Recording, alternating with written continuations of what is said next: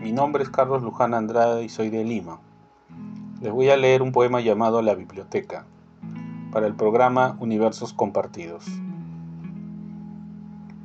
Los echamos de menos en el boleto intruso del libro adormilado en polvo del saber.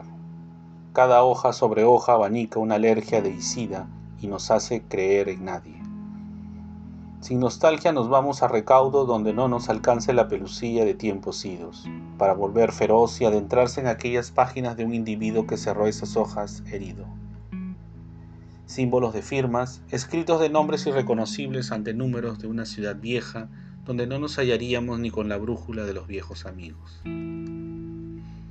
Ahí estamos palpando el mapa de las creencias pasadas, el juramento sin más del corazón improvisado que también juraba que no habría testigos de su colapso. Y también volvemos a ruborizarlo, diciendo que los cierres, que dejen su ricón libresco la bondad adolescente, la juventud indómita, dejar que las venas de su tiempo se sequen en la tinta de sus símbolos.